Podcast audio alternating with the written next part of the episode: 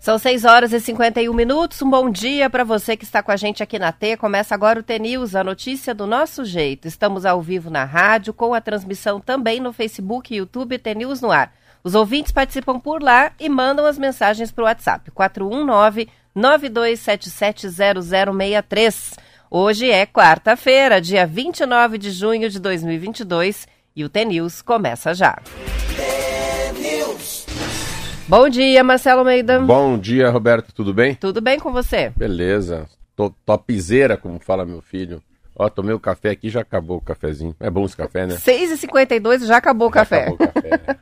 tá cedo. Fez, né? E viu o bolo que eu ganhei, viu?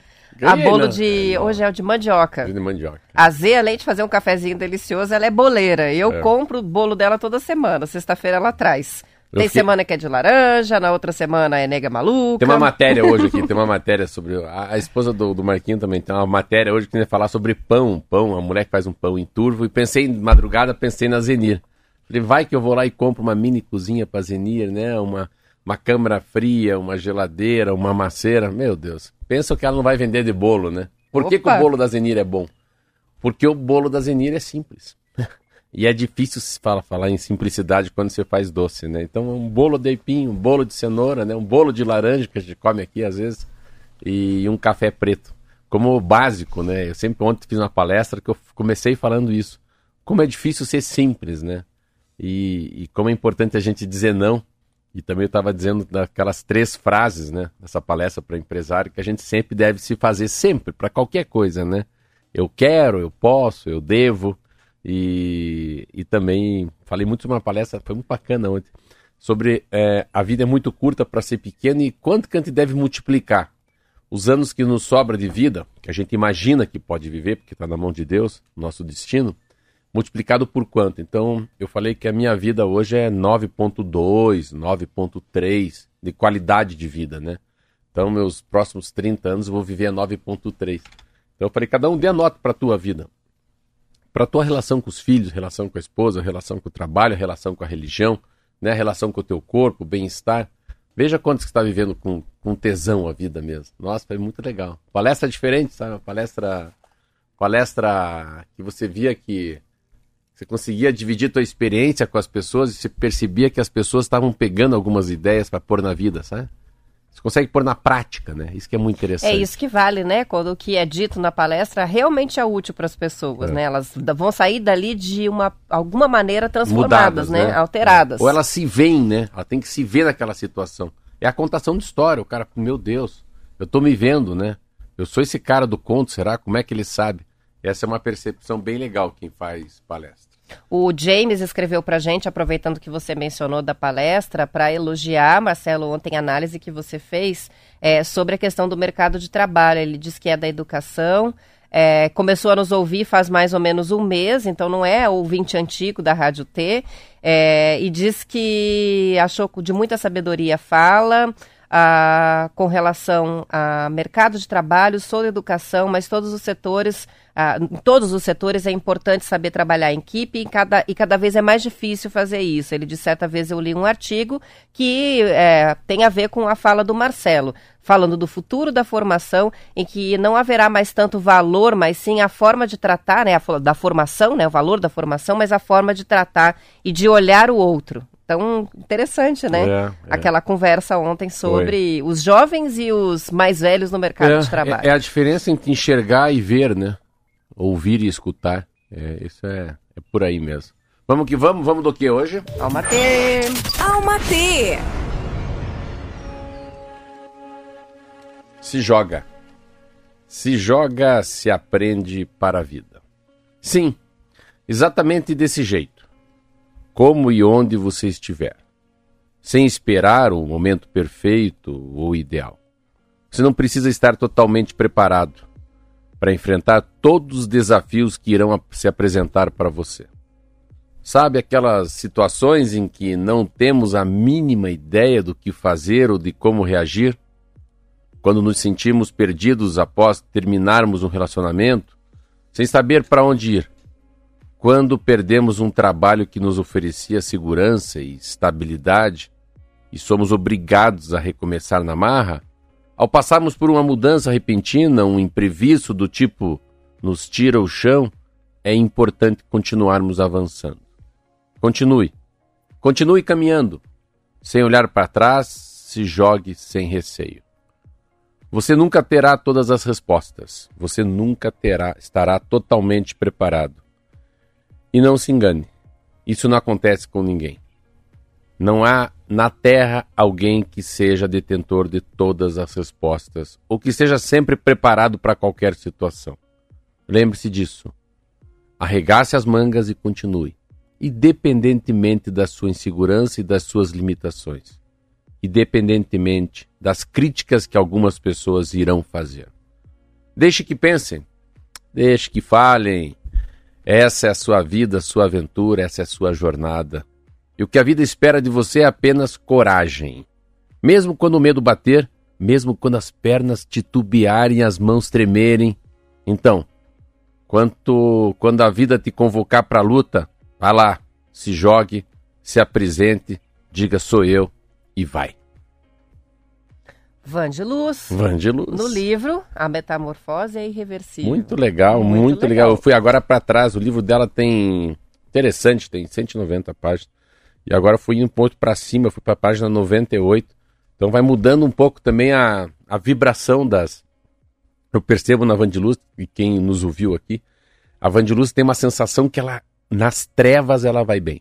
É no cinza, é na depressão, na profundeza que ela sai. Mas agora ela começa a ter uma coisa mais otimista. Você vê, aqui, aqui já é pra guerra. Ah, se lixe os outros, cara. Arregaça a manga, vai para cima né? Pau, cacete polícia, chuta o passado, olha para frente, né? O carro tem para-brisa e retrovisor, por isso que o para-brisa é grande, o retrovisor é pequeno, legal. É tipo, vira essa página, vai. Não tem saída. E não fique, não fique esperando os aplausos da sociedade. Gostei. Se jogue, Roberta. Se apresente para a vida e toca o pau. Muito bem, boa dica para uma quarta-feira de manhã, não é? Eu vou tirar uma foto aqui para você e mando no teu WhatsApp. Isso, importante porque já tem pedido chegando aqui no WhatsApp de ouvintes que querem a mensagem para compartilhar com os amigos. Antes da gente começar com o noticiário mais pesado, vamos passar pelo futebol. O Atlético venceu o Libertar 2 a 1 ontem à noite na Arena da Baixada e com isso saiu em vantagem nas oitavas de final das, da Libertadores. Os gols do Atlético foram do Vitor Roque e do Nico Hernandes, todos no primeiro tempo. Agora, o time brasileiro precisa de empate ou vitória para avançar às quartas de final, já na próxima semana em Assunção, no Paraguai. A partida de volta está marcada para 5 de julho, terça-feira, às 21h30, no Defensores del Chaco. Parabéns ao rubro-negros. Foram bem, já eu imaginava, vi, assisti, né? né?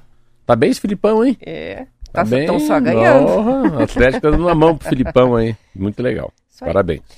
A gente mencionou ontem sobre a questão das mortes infantis, né, e a Covid-19. O Brasil tem registrado uma média de duas mortes diárias por Covid entre as crianças que têm menos de 5 anos, a faixa etária justamente que ainda não está elegível ou convocada para vacinação no Brasil e que vem lotando os hospitais pediátricos. De acordo com a Folha de São Paulo, em 2020 e 2021, foram 1.439 mortes nesse grupo, sendo que 48% eram de bebês com entre 29 dias e um ano incompleto. Em 2022, são pelo menos mais 291 mortes abaixo dos 5 anos, com uma média de 1,8 óbitos por dia. Essa análise inédita é do Observe Infância da Fiocruz. Os números de 2020 e 2021 já passaram pela revisão do Ministério da Saúde e também pelas secretarias estaduais de saúde. O Nordeste, região que tem um terço da população de crianças abaixo de 5 anos no país, respondeu pela maior parte das mortes infantis por Covid nesses dois anos, com 44% do total.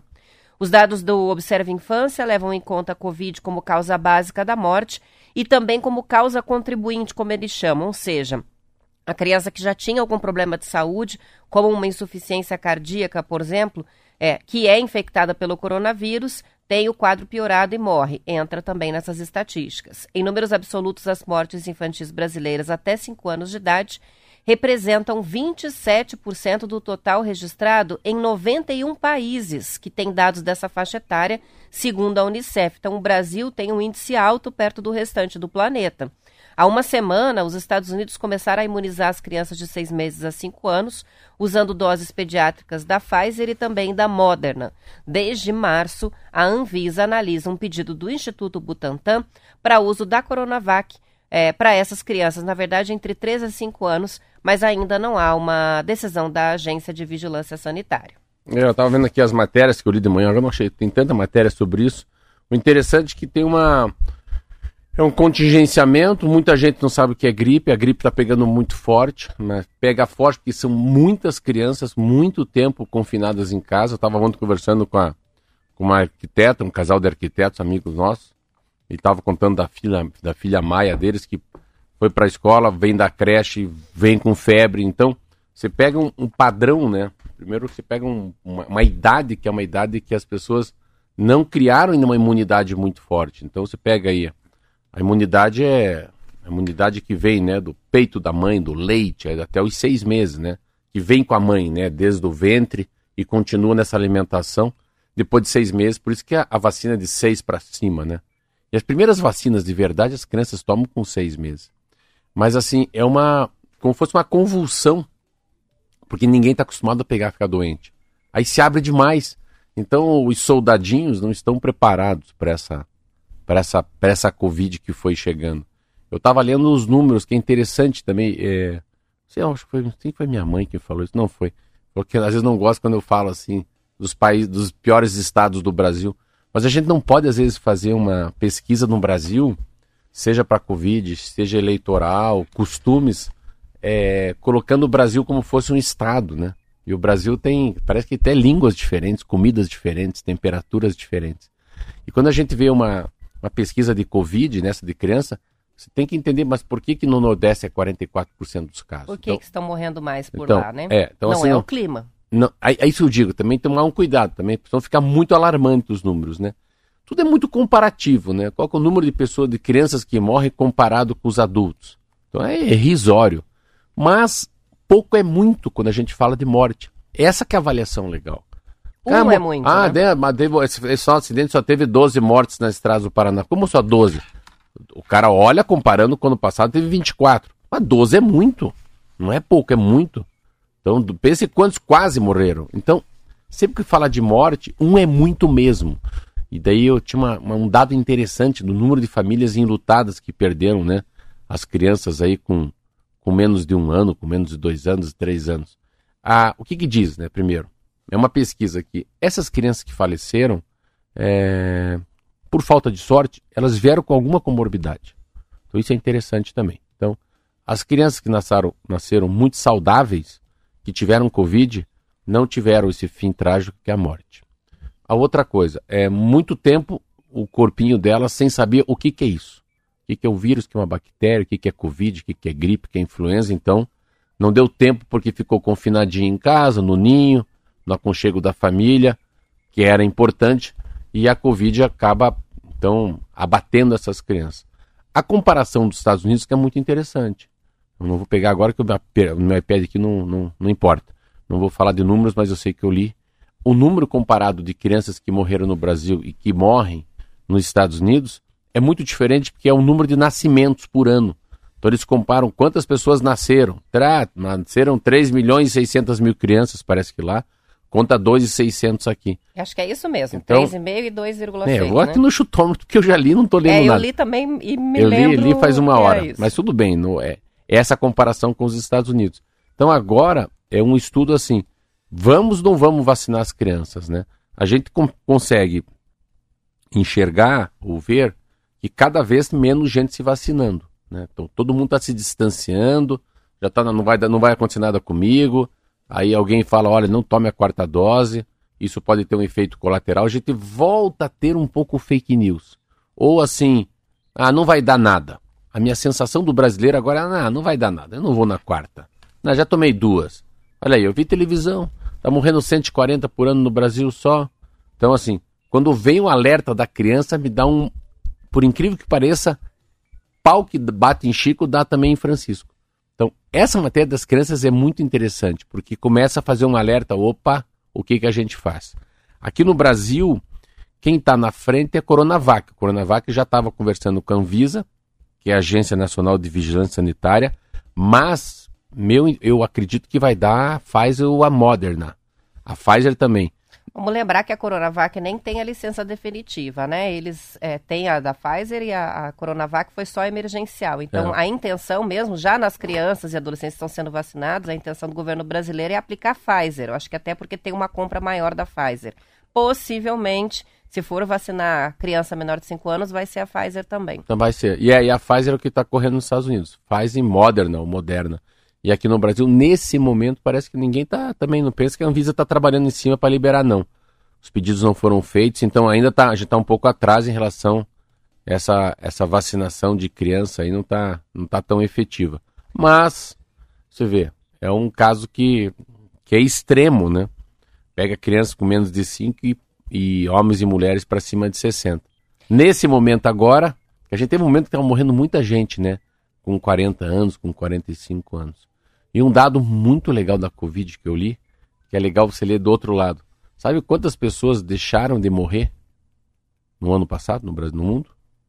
Deixaram de morrer 20 Na milhões. Na comparação com o ano anterior? Não, 20 milhões de pessoas não morreram por causa da, da vacina. Então, assim, é, o mundo né? morreu 6 milhões e meio. Brasil matou 600 mil. Então, pense quantos brasileiros deixaram de morrer. Morreriam porque se a gente continuasse muito tempo sem vacina. É um dado interessante. Vai que os caras não descobrem a vacina. Né? Ainda bem que foi rápido, né? Foi rápido. É, isso que você mencionou com relação à imunidade está em matérias bem interessantes. Uma da Folha, tem uma aqui da BBC Brasil também. Além da Covid, os outros vírus que causam também sintomas respiratórios estão provocando o um aumento nas internações de crianças em boa parte do país principalmente por causa da volta da convivência nas escolas e nas creches. Na reportagem da Folha de São Paulo, eles chamam de crechites. Crechites. Isso, que estão lotando pronto-socorros infantis com infecções. Aí eles citam aqui adenovírus, bocavírus, rinovírus, essa, essa matéria que eu li. Essa é. aí, o vírus é, sincicial é. respiratório. Nariz vírus, olho vírus, boca vírus, pé vírus, nunca vários. vi tanto, tanto parte do corpo. E aí eles colocam um levantamento do Infogripe da, da Fiocruz, que mostra que 15% dos registros de internações em hospitais são de crianças com entre 0 e 5 anos. Em novembro eram 5%, então veja a diferença. A matéria explica que a pandemia alterou a resposta imunológica da população. Antes do isolamento social, o contato diário com esses vírus respiratórios deixava o corpo treinado para combater as infecções. O período de isolamento em casa, sem o contato diário com os vírus, fez com que as doenças agora cheguem mais fortes e também demorem mais para ir embora. Uma outra reportagem da BBC, da BBC fala, Marcela, em pandemônio de viroses, com quadros virais mais frequentes e fora da sazonalidade, ou seja, fora de época. Cita ali, por exemplo, surtos né, de gripe que a gente teve no verão brasileiro Sim. e diz que por trás de tudo está o tal do apagão imunológico causado pela pandemia. Interessante que a matéria cita o Hospital Pequeno Príncipe de Curitiba, com 30% de aumento nas internações de pacientes abaixo de 5 anos, justamente com as crechites. Isso, era isso, essa palavra que eu queria lembrar, pagão imunológico e crechite. E uma coisa nova para quem está nos ouvindo, que é pai né, de crianças novinhas, é, é interessante que também a pandemia acabou com a Covid destruturando esse casamento de de alguns tipos de, de doenças ou de, de, de vírus, de bactérias com a estação do tempo, com a estação do ano. Então, eles estavam contando assim, mas, mas agora é no verão, mas era só no inverno que a gripe vinha. Então também deu uma descontrolada. Esses dois anos todo mundo em casa descontrolou. Então quando o bicho chega, ele vai chegando no verão. Mas como no verão? Isso aí que não é uma gripe de verão, não existe. Criança só pega no inverno. Cadê o sereno? Temperatura baixa, andar descalço. Então você vê como é, deve ter já estudos, né, que para essa criançada criar imunidade vai ter que soltar na rua, né? Deixa correr, né? Deixa pisar na terra, subir, subir ali a laranjeira, machucar o pé. E reforçar na alimentação, porque se tem uma coisa que muda a imunidade é a alimentação, alimentação. né? É comer saudável. É, mas isso é, é comer saudável e a criança solta. Agora não tem o que fazer. Como é que se cria imunidade, né? Como é que se cria? Cada vez que eu vou nadar, eu penso nisso. Mas tá, pô, tá 7 graus, 6 graus, como é que eu vou nadar, né? Como é que eu vou entrar numa piscina? Mas eu fico imaginando que isso deve criar um choque dentro da gente. Não, vai nadar assim, vamos embora, cachorrão. 3 graus. As né? criancinhas é, japonesas, né? sofre né? Que uma... eles colocam no frio desde pequenos é, para acostumar é, e acostumam mesmo. Sofre um minuto e meio aí, mas vai, vai que aquele choque de temperatura pode te ajudar a criar um outro batalhão de imunidade. Mas né? aí é, é, polêmico, né? Porque tem frentes que dizem que sim, que é boa a resistência ao frio, e outras, né, como a medicina tradicional chinesa, não, de jeito nenhum. Passar frio só faz mal. Enfim, aí a gente vai entrar numa polêmica. São 7 horas e 11 minutos. Antes de entrar em qualquer polêmica nova, vamos pro intervalo. A gente já volta.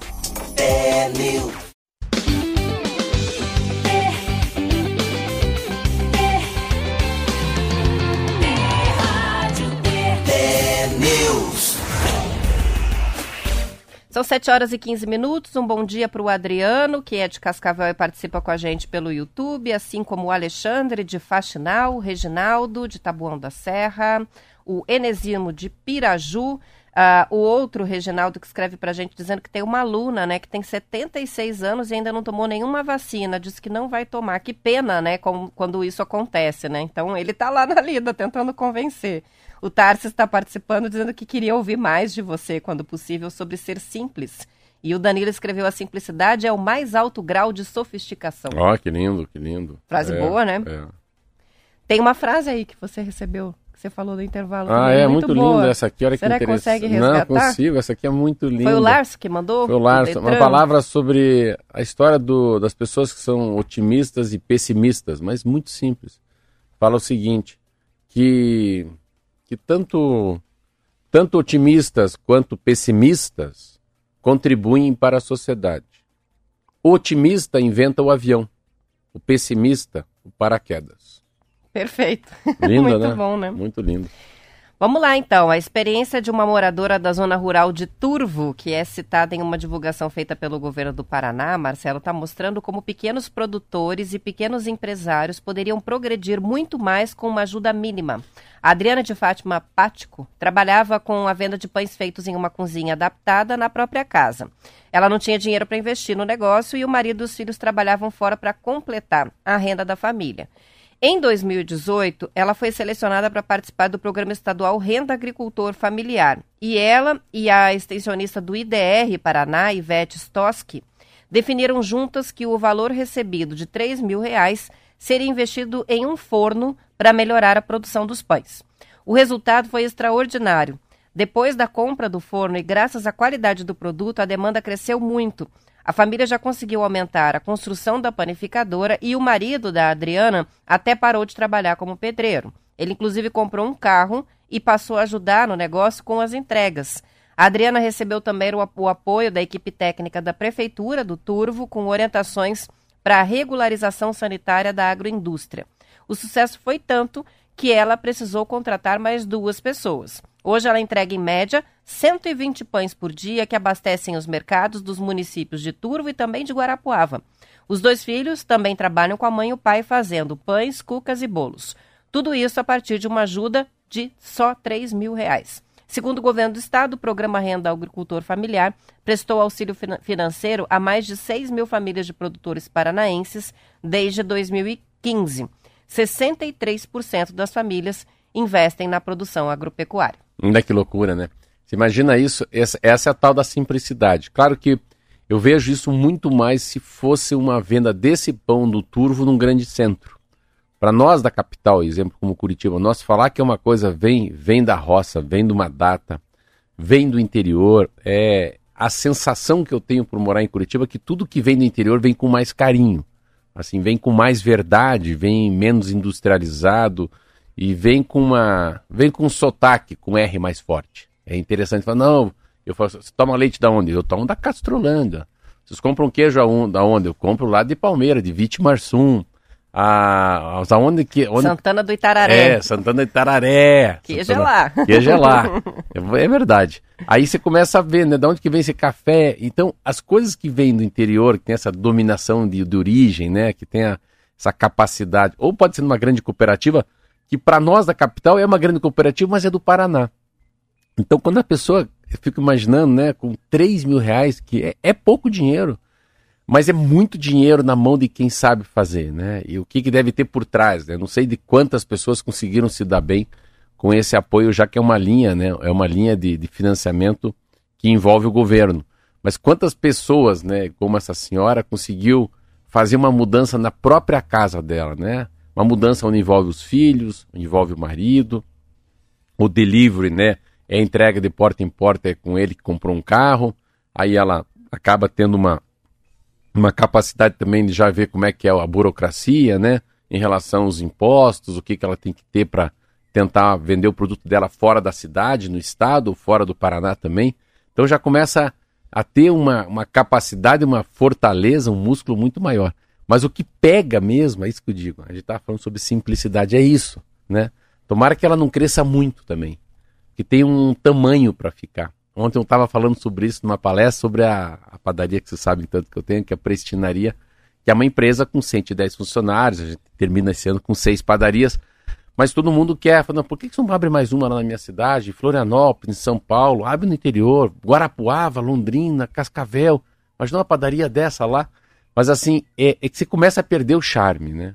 A capacidade de se perder a mão, você perder a qualidade, você perder aquele olhar mais carinhoso, em qualquer setor é muito grande. Então, passada a pandemia, eu fico imaginando o quanto é importante não pensar em crescer muito. Porque a gente tem uma, né, uma, uma, uma coisa que é, é, é, é intangível, é imensurável. É o que vai acontecer com a inflação, o que vai acontecer com o petróleo, o que, que pode dar o resultado dessa eleição, como é que o Brasil caminha ano que vem. Então, para qualquer pessoa, para qualquer setor, não é o momento de se atirar. Então, tô... Não, isso que você está falando é a principal dica, eu acho, para empreendedores e pequenos empreendedores, principalmente. Eu sou um caso, né, de ter agência de comunicação, de saber até onde crescer. Às vezes as pessoas questionam por que não faz mais propaganda, por que não faz mais prospecção porque a gente não tem é, condição de atender com qualidade se aumentar de uma vez por é, de uma só vez a quantidade de clientes ao ponto de não, não ter equipe para trabalhar. Então, Sim. assim, saber que para ser bem feito, o nosso limite é atender até X contas, né? Mais do que isso, nesse momento, não é, faz com que perca a qualidade. Se perder qualidade, perde tudo que a gente tem, que é a referência. Eu né? vou dar um exemplo. Eu, tudo que eu faço, eu vendo, eu não compro nada de ninguém. Ontem, uma senhora, a segunda vez que ela me mandou mensagem: Oi, Marcelo, tudo bem com você?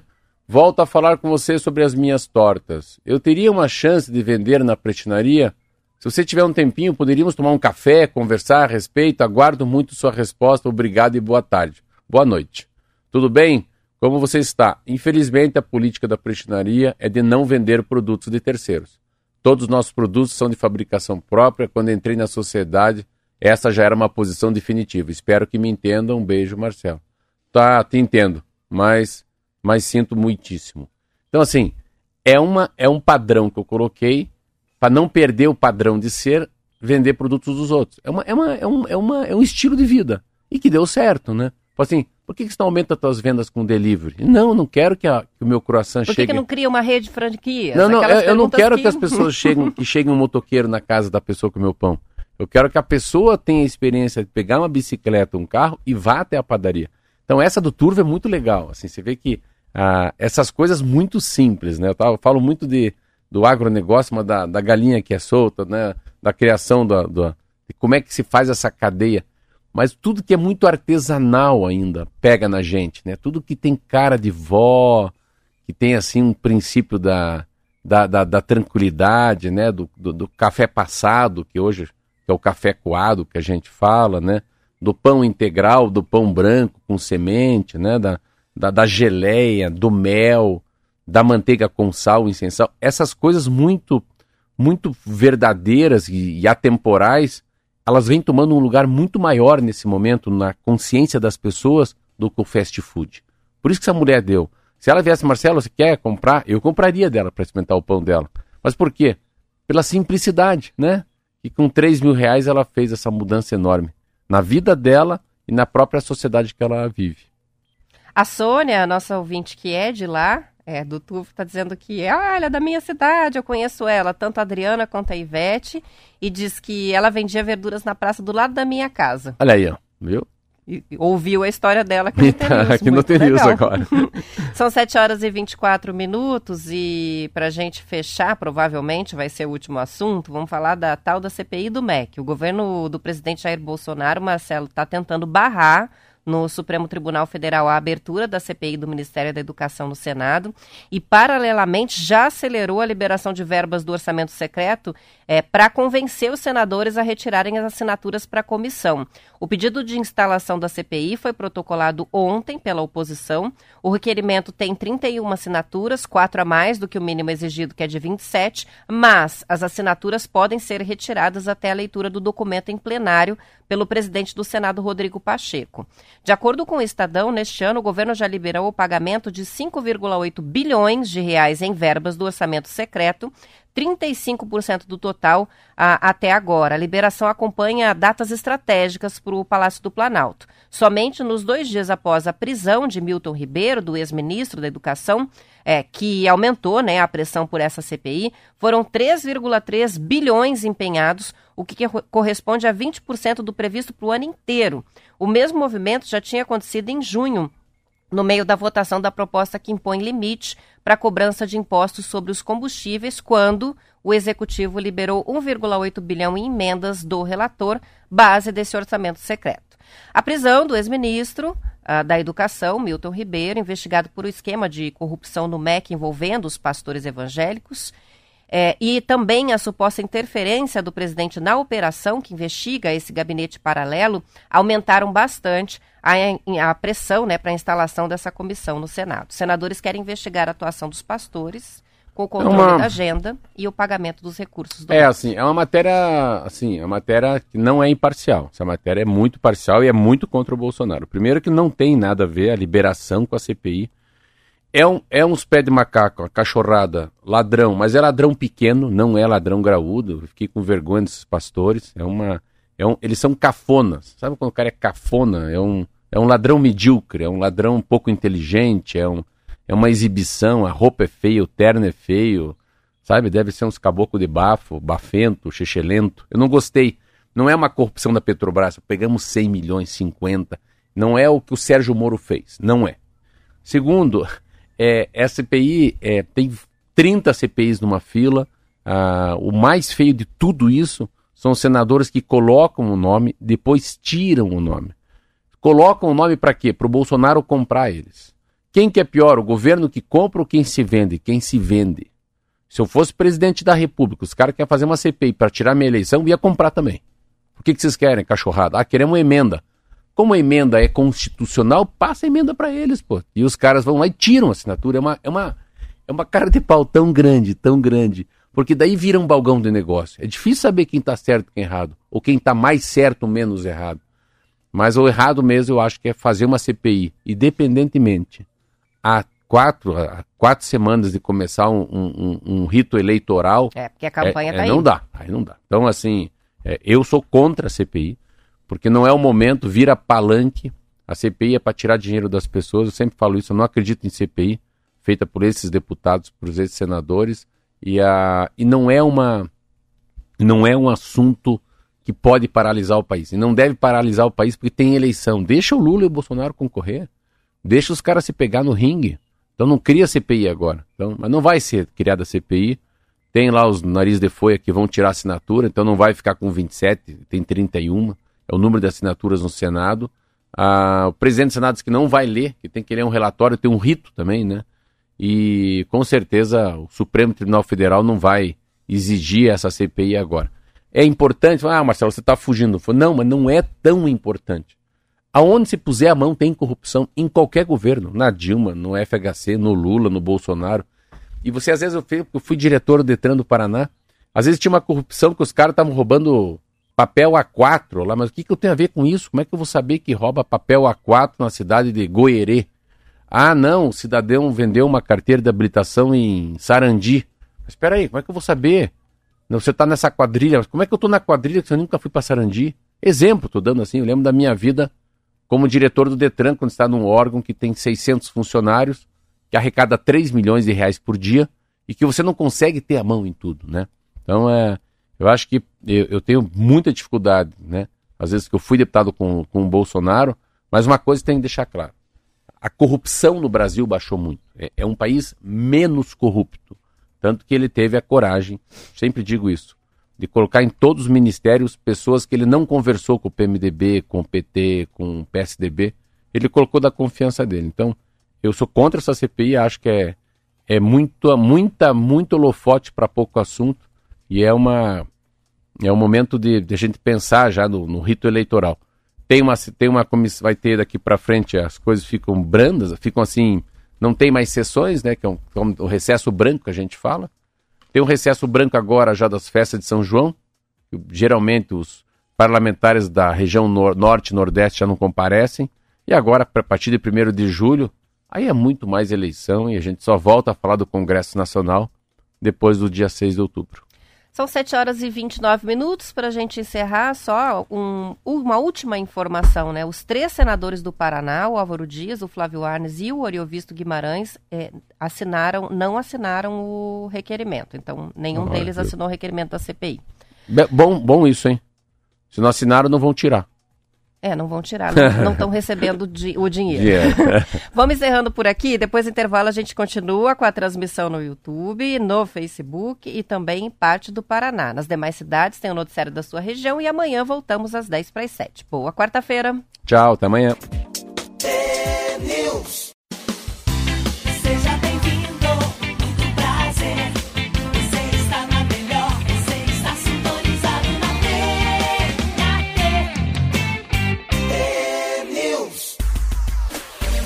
São 7 horas e 32 minutos. Depois da suspensão das festas em imóveis alugados pela plataforma durante a pandemia, o Airbnb anunciou ontem, Marcelo, a proibição definitiva desse tipo de evento, válido para todos os mercados em que a empresa atua, o que inclui o Brasil.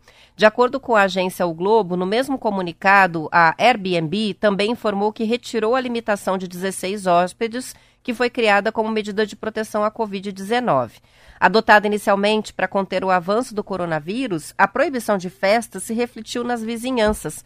De acordo com a plataforma, desde que foi implementada mundialmente em agosto de 2020, essa restrição aos eventos é, representou uma queda de 44% nas denúncias sobre perturbações em todo o mundo.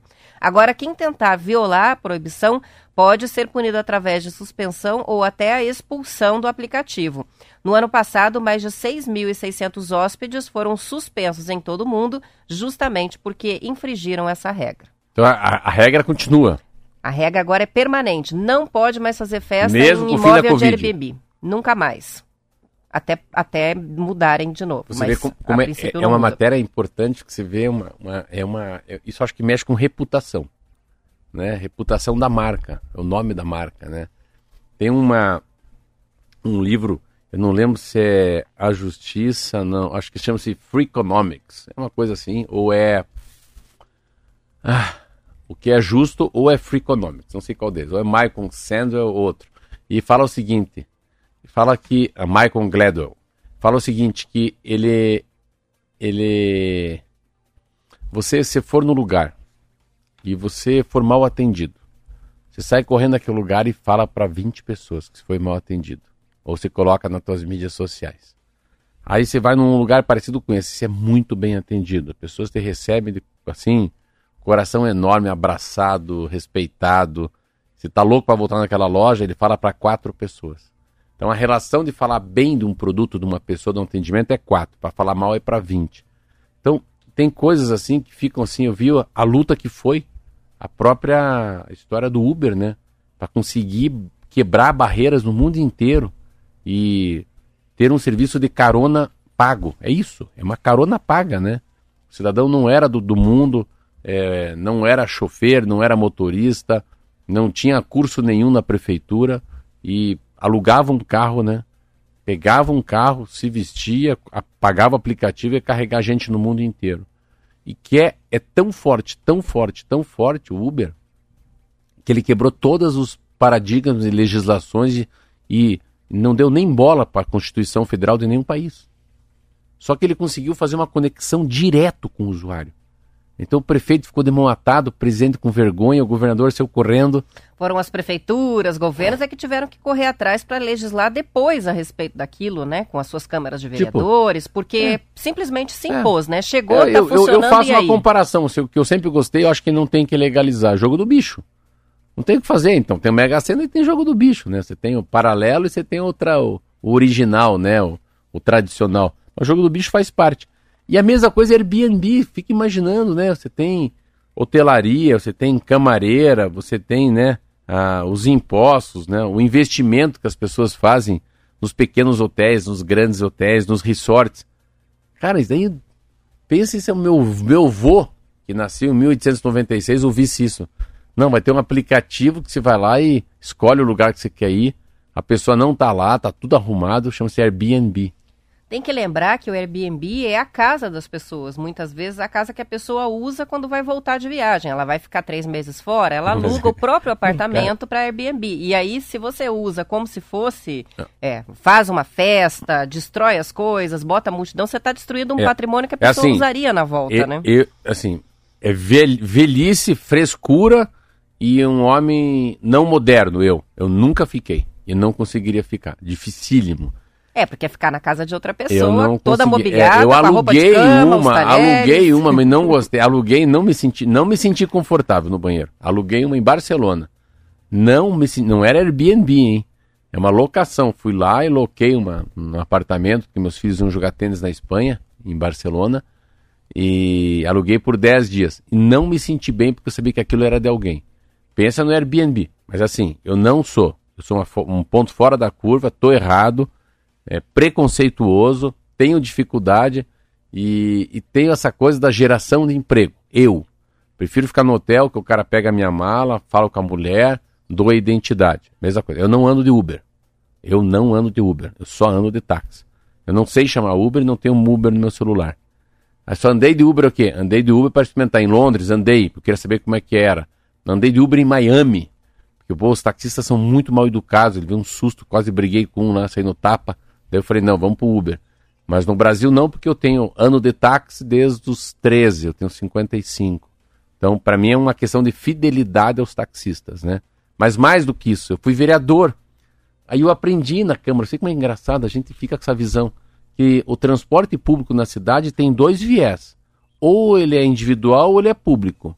Então, para carregar gente na minha cabeça, você tem que ter um, licenciamento, um sim da prefeitura.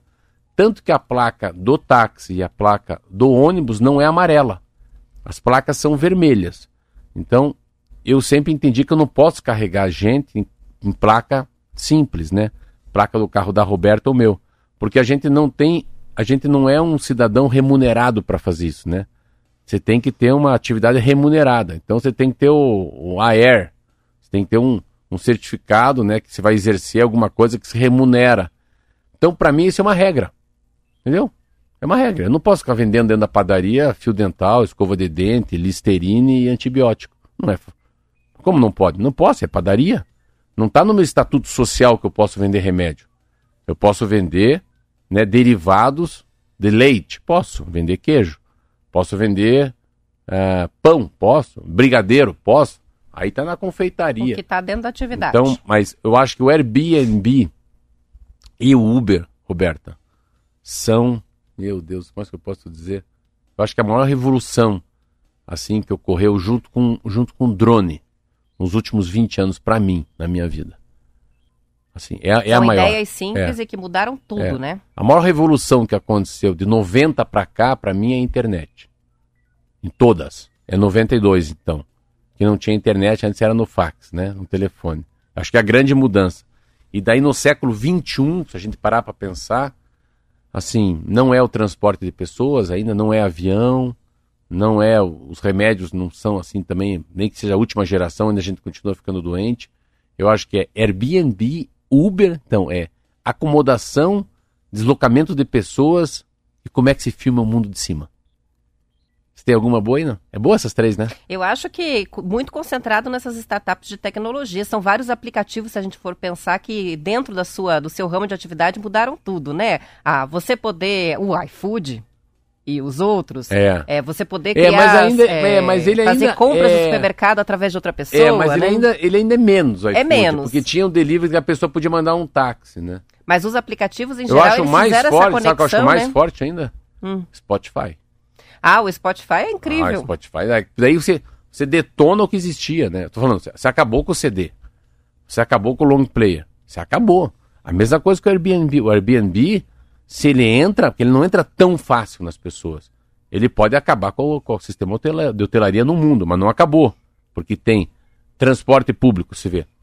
O Uber, o Uber levou uma facada quando começou a ficar muito cara a gasolina. Nossa, eu lembro. E A- o mercado teve que se ajustar, né? Se ajustou. Então, assim, o táxi não virou mais o, o rei da cocada, né? O Uber estava se achando. Hoje eu acho que deve ter uma. uma, uma- não está tão díspare, né? Tem Uber, tem táxi. Claro que não vai ter muito mais táxi, mas assim, é uma. É uma, uma nova maneira de ver as coisas. Você falou uma coisa muito legal aí, que é o iFood, esse Rap 10. Você vê uma coisa que, para mim, é, é muito nova na minha capacidade de ver. É essa onda da. Essa, essa coisa que a medicina descobriu, as pessoas que têm problema com lactose e com glúten. As alergias, né? Né? Que não se sabia por que, que as pessoas Sério, ficavam eu, eu quando fazia faculdade, eu com 20 e poucos anos, não lembrava desse assunto. Ah, não posso tomar leite, não posso Não se pão. falava mesmo, muito Né? pouco, né? Sobre tanto o glúten quanto Uma a nova lactose. descoberta, né? As alergias, isso aí. Sim. Quantas são, né? Os ouvintes vão mandando também Sabe que a aqui. nossa rádio vira isso, né? Você reparou? A gente pega um assunto que eu nem sei qual que é o assunto. Qual era o assunto? O assunto era o fim das festas no Airbnb. Não, então nós estamos no Airbnb. A gente continua no Airbnb.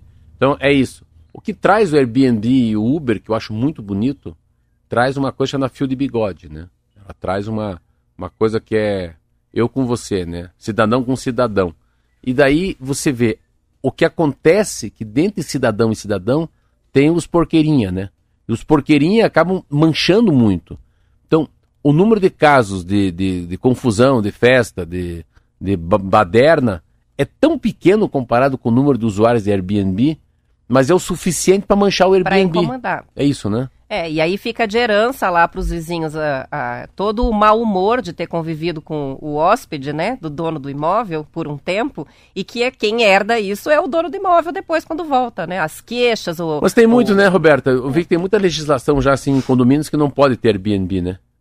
Existem condomínios que não permitem o Airbnb e agora o Airbnb não permite as festas se você fizer a locação pelo aplicativo. Então, são limitações que vão se impondo em diferentes áreas, assim. Mas condomínios também tem essa polêmica. Alguns não querem eh, liberar o Airbnb. Por quê? Por causa da entrada de estranhos no, no condomínio. Ah, De certa forma, ainda que pelo aplicativo as pessoas se conheçam, elas não se conhecem quando alugam pelo Airbnb. Você vai na sorte. Pode ser uma má sorte para quem aluga e também para quem é o locatário, né? Ah, não Então- sabia- eu não sabia disso. Porque você, que nem o Uber, você não conhece o motorista, sabe que ele tá lá cadastrado, ele tem um cadastro na prefeitura, A interface, você é o vê a apli- a fotinha interface é o dele. aplicativo, né? É, mas é isso. E o Airbnb é a mesma coisa. O dono do imóvel tá cadastrado lá no É, aplicativo, no fundo, mas você são- não conhece. Esses aplicativos, eles são como se fosse uma ponte, né? Eles ligam, né? A tua vontade de ter uma acomodação com o do- proprietário da casa, né? Ou o motorista de Uber com você, usuário. Mas eles são como se fosse uma ponte, eles estão no meio. Isso aí. O Parabéns. Plínio de Joinville está dizendo o seguinte: CDs, DVDs e Spotify. Ele diz: não sou cliente do Spotify, não joguei fora os meus CDs e nem os meus DVDs e nem farei isso. Você vê- Não precisa jogar fora, É, mas o não. Spotify é libertador, porque É, você você vê pode criar CDs tudo ali dentro. Eu dei todos os CDs para a Rádio T. Eu tinha uns 200 CDs. Porque assim, não, não tinha mais onde guardar. Como eu tenho meus 1.300 livros, mas é, é que o CD é isso. CD ficou para quem gosta muito, tem um lugar para ouvir em casa, mas o CD dentro do carro já ficou difícil de ficar carregando. porque Às vezes o carro nem tem lugar para pôr CD. Isso eu quis dizer, não que você jogou fora, mas o Spotify É, até para quem diz, não, mas eu gosto de ouvir o disco completo. Sim. Ouça no Spotify, porque dá para você baixar o disco Não, o completo Spotify, também. Então, tudo. é muito bom. A ferramenta é boa, não é no- o único, não, tem o tanto que Deezer, você vê, tem outros, as é lojas, muito né? Lojas de CD, de long player, são muito pequenas hoje nos grandes centros. É, eu me divirto, é a minha rede favorita, é o Spotify. E vamos lembrar que a gente tá lá também. A gente, sabe disso, né? Não. Você vai lá, tem News no ar, no Spotify tá lá. Todos os nossos podcasts, o que você ouve aqui na rádio, depois você pode ouvir de novo lá. Todos os episódios. Não sabia. Viu que legal? Sabendo agora. Ao vivo. Viu como a gente é moderno? É, viu como eu sou analógico? São 7 horas e 45 minutos e o novo modelo de passaporte, falando em novidade brasileiro, vai começar a ser produzido no mês de setembro, segundo o Ministério da Justiça. E o documento é todo ilustrado, com figuras que representam a flora e a fauna do país. E segundo as autoridades, ficou mais seguro contra fraudes. A última grande atualização havia acontecido em 2015, quando o passaporte passou a ter um chip e ser chamado de passaporte eletrônico, além de dobrar o prazo de validade para 10 anos. A troca de passaporte para o novo não é obrigatória, só é necessário fazer isso quando o documento vencer. A validade continua sendo de 10 anos. A taxa para emissão vai continuar a mesma, segundo o site da Polícia Federal, R$ 257,25 para o passaporte comum. O valor aumenta se a pessoa deixar de apresentar o documento vencido. Então, quem quiser o link para ver como é que ficou a carinha do passaporte novo, eles apresentaram ontem a imagem, né, de como vai ser. É o é... cachorro caramelo não? Não, não é o cachorro caramelo, mas é mais, é mais é, coloridinho, mais bonitinho do que o passaporte anterior, é, menos simples. É, eu, eu, eu, eu, assim, eu, eu tenho essa... Eu que viajo muito, eu não gosto dessa imagem que as pessoas fazem do Brasil, que para mim é erroneamente que aqui é só Amazônia e Samba eu tenho essa, sempre essa sensação que assim, a gente não leva a sério um país desse tamanho, que tem muita coisa, muita gente. E, e, e é um país assim que é o celeiro do mundo, né? É, é, se não, o que seria do mundo se não tivesse um país tão punjante, principalmente no agronegócio? E daí quando vem uma imagem, assim, porque a imagem que fica é esse passaporte, assim, sabe? Não, passaporte coloridinho, sabe? Da fauna e da flora do Brasil. E assim. Tem a fauna, flora, apoteose aqui. É, e não tem fauna nem flora. Apoteose, né, beija-flor. Não, não tem fauna e flora. A gente mora na cidade que tem alagamento, asfalto, tiro, prédio. E a gente fica assim, essa sensação de, de, de, de, de florir as coisas. Eu, eu, particularmente, sou contra. Eu queria que fosse passaporte bem seco, frio, verdinho mesmo. Como não, são... esse aqui tá bem animado. Como Tô são os passaportes. até tartaruga. Meu Deus do céu. Tem um monte de figuras. É uma fauna, é uma flora, é, é o zoológico do Boqueirão. é o carnaval brasileiro carnaval agora tá lá brasileiro. estampado no nosso passaporte. Quem mas é, quiser é, mas, ver, manda mais mas ele, ele, teve, ele teve uma coisa muito legal. É, tá ficando cada vez mais... É, eles estão, o mundo tá ficando um pouco mais sem barreiras, né? A pandemia, é claro que dá uma segurada, mas você vê, o que você falou 2015 para 2022, queira ou não queira, tem um chip. Então, eu viajei, fui para Paris há um mês atrás, mesma coisa, eu já passei não fui nem na moça da, né, da Polícia Federal para mostrar minha, minha carteira, né, mostrar meu passaporte dizendo que eu ia para Paris. Já usei ele num totem. Então, assim, você vê como tem uma modernidade. Trocar e colocar um chip evita muito fila, né? Você pega a, a história do, dos Estados Unidos do Brasil, né? Eles estão sempre esticando os vistos, né? Você não fica, fica tirando visto para ir para os Estados Unidos. Então, é, já acomodou um pouco essa coisa da, da alfândega, né? Quantos vinhos você pode trazer, quanto você pode gastar no Dutch Free, quanto você pode carregar em dinheiro. Então, 20 anos atrás era dificílimo viajar, porque todo mundo achava que você ia tirar o um emprego do americano. Hoje a coisa flui mais, né? Tá mais, tá mais, flui muito. Você pega a comunidade europeia, onde eu vou bastante. É impressionante. Tirando agora a Inglaterra. Nossa, o passaporte dos caras vale para tudo. O cara chega. É comunidade europeia? Pode entrar. Nem tem alfândega. Então começa a valer muito o fio de bigode também nessas viagens é, para fora do Brasil. E o passaporte cada vez vai ter menos importância, ainda bem. Sabe? Vai ser como se fosse uma identidade. Daqui a pouco nem sei se vai ter visto. Daqui a mas... pouco é um chip que a gente vai ter Isso, é. gente mesmo é, ou direto. Bate os olhos ali, ó. O cara lê a íris da você, né? Já vê que você é, né? Vê que é atleticano, coxa branca, né? Já olha a tua profissão só pelo olho para pode ir embora. E sai um extrato que nem um hemograma, é, né? É, é o extrato. Todos os seus índices, é. com o que, que tá, com quem é, que tá é casado, quantos filhos, o que, que come e quanto tá ganhando por mês. É isso, o que, que tomou ontem à noite. É. Quantas doses, Quantas inclusive. doses. São 7 horas e 49 minutos, vamos para intervalo, a gente já volta.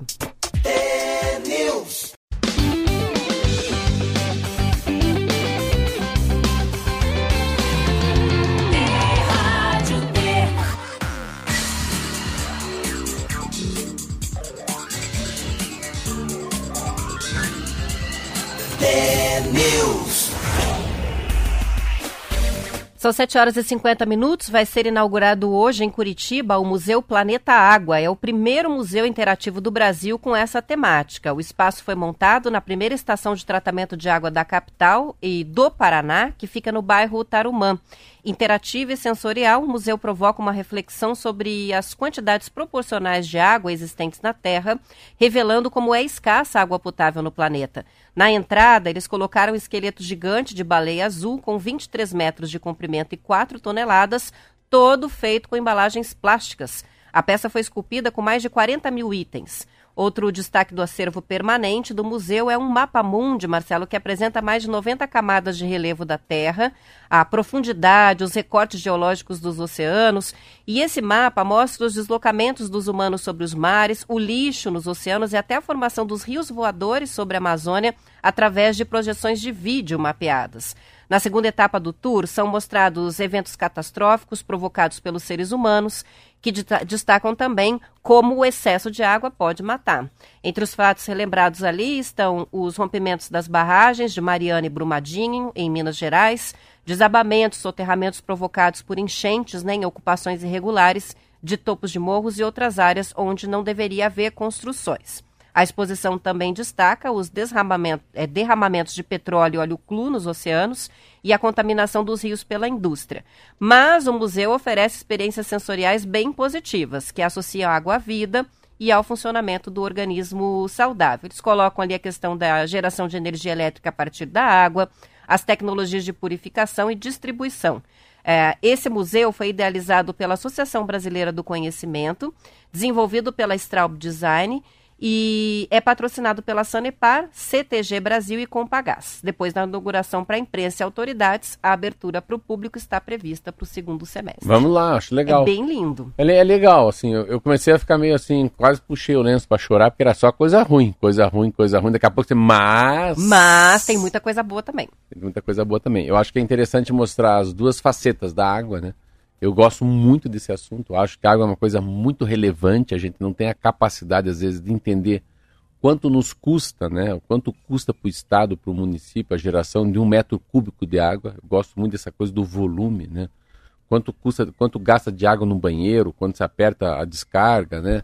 Ah, para lavar um carro, né? Quando você para onde vai toda essa água de uma chuva torrencial de 4, 5 horas em Curitiba, a gente entender um pouco do manancial, montante, jusante, geração de, de energia via água, mas principalmente a, a eu acho que para nós é, é, ser um pouco mais minimalista, né? o gastar menos água, é o mundo acabando, mãe natureza, temperaturas altas, acho muito legal. E, e engraçado que geralmente esses museus de água ficam nas cidades litorâneas, assim, Rio de Janeiro, Você vai em vários lugares na Europa, assim, tem muito sobre água, assim, na Noruega eu vi um também, onde tem uma, uma coisa que é mais ligado a lago, lagoa, mar, né, oceano, mas achei muito legal. Claro, é, é, uma, é, uma, é um papel muito relevante da Sanepar, né?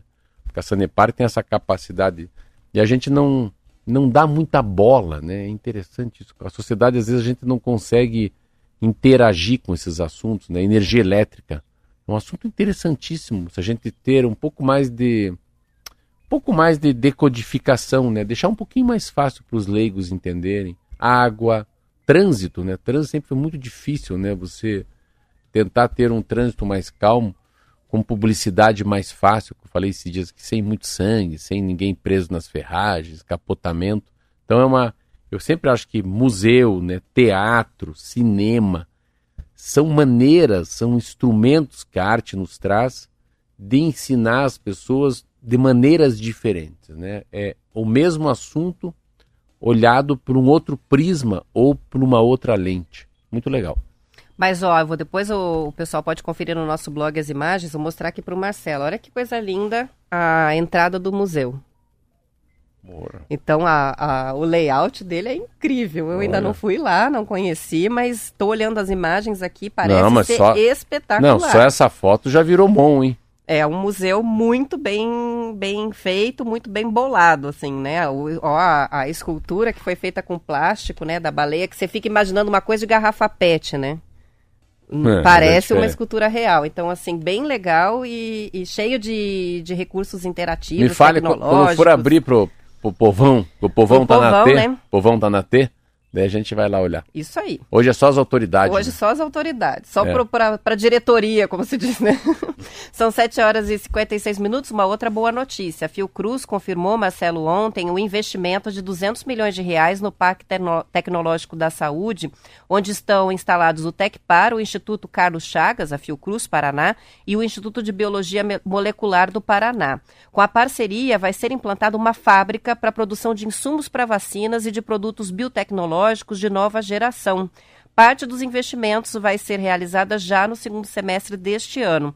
A, a intenção é instalar duas plantas da área de biotecnologia na cidade industrial de Curitiba. A primeira vai ser destinada ao desenvolvimento e produção de vacinas e a outra unidade que vai ser montada até o ano que vem para desenvolvimento e produção de novos medicamentos para doenças autoimunes Bom. a partir de proteínas terapêuticas. Então, confirmado o investimento, que já se especulava que ia acontecer aqui em Curitiba. Que legal, eu conheço a Fiocruz, fui gravar um programa para Band lá, nossa senhora, é tanta gente competente por metro quadrado, é um, é um mundo fora do nosso mundo, assim, né? Eles, pensar que eles acordam, dormem, né? almoçam, jantam esse assunto, né? Cientistas, muitas mulheres, você vê, a conversa é muito inteligente, eles têm um, um outro padrão de, de, de entendimento, eles, claro, eles são, o know-how deles é isso, né? É um know-how hiper, hiper lindo. Que legal, assim, eu acho que é tão legal o Paraná. Paraná tem essa coisa, né? A gente tem que ter muito orgulho do que a gente é, da onde a gente nasceu, do estado que a gente vive, porque pode ser, pode falar o gaúcho, o catarina, o norde, né, o baiano, mas o Paraná, é, ele é referência em algumas coisas porque nós somos assim, né? Ele tem uma essa capacidade desse sangue, né, sangue europeu, essa capacidade do empreendedor, das cooperativas, né, de ser um, um estado menos exibido aparentemente e que acaba tendo um olhar diferente, né? principalmente de, nesse momento pós-pandemia, muito legal. 200 milhões em Curitiba, a gente fica imaginando quanto isso que gera de imposto, gera de riqueza, né? pessoas que serão contratadas, né? a própria mão de obra né? para fazer essa, esse investimento, pode ser que seja investimento em área também, né? Sim, Muito legal. E é, né? E olha só que interessante, a Fiocruz, vamos lembrar que é parte, é, que responde por parte do, do montante de imunizantes da AstraZeneca, que são produzidos hoje, então poderemos ter, inclusive, ah, vacinas contra a Covid em desenvolvimento aqui. E a sede da Fiocruz em Curitiba, eu não sabia disso, já se tornou a maior produtora nacional de testes para Covid-19. Durante a pandemia, foram produzidos aqui 10 milhões de testes Caramba. do tipo RT-PCR e 36 milhões e meio de testes de antígeno em parceria com o Instituto de Biologia Molecular do Paraná. Sabia meu, disso? meu não. Que os testes estão saindo de Curitiba? Legal. Muito legal.